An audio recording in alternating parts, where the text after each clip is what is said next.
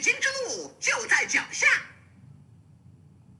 嘿嘿，导航探险，老实回家做宅男。哼，俺的火眼金睛已经看到了胜利。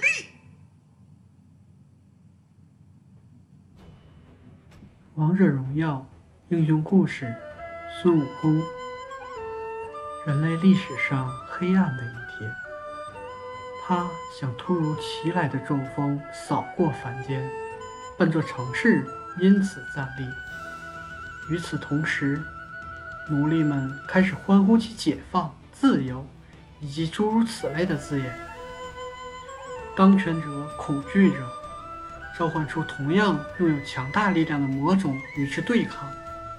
然而，他的长啸贯穿晴空，如同金箍棒所及之处，枷锁破碎。魔种们高喊着他的名字，纷纷倒戈。是的。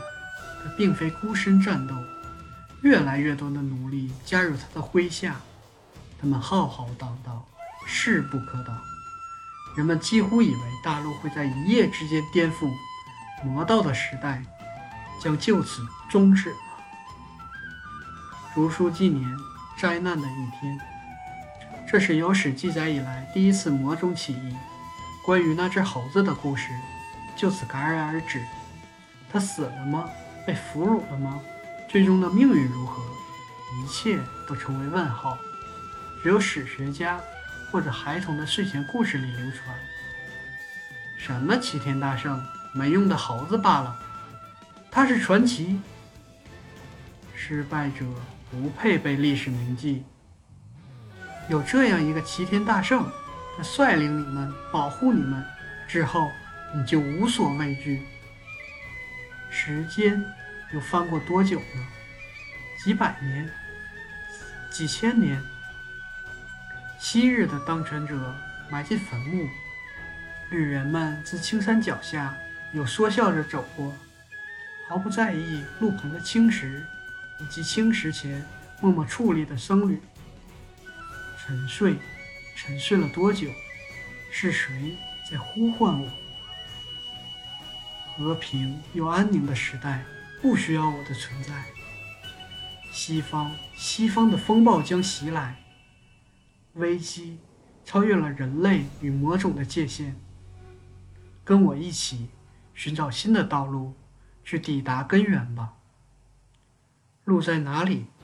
我曾经竭尽全力地探索过，往前，往前，依旧只能看到虚无和黑暗。我失败了，我不后悔。我是齐天大圣，我不会死。回应着呼唤与呢喃，大地开始剧烈的颤抖，就像千百年前诞生时一样，冲破枷锁和束缚。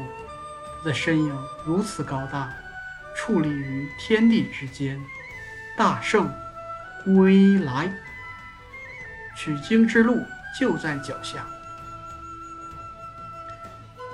历史上的孙悟空，孙悟空，《西游记》中的神话人物，先是感天地灵气所生，拜菩提祖师为师，得名孙悟空，学了一身本事，后率群猴入花果山水帘洞，自封为美猴王。再后被天庭招安，自封齐天大圣，大闹天宫之后，变成金刚不坏之身。玄被如来佛压在五行山下五百年，因唐僧取经的因缘，保护唐僧一路赶往西天，降妖伏魔，历经九九八十一难，终成正果。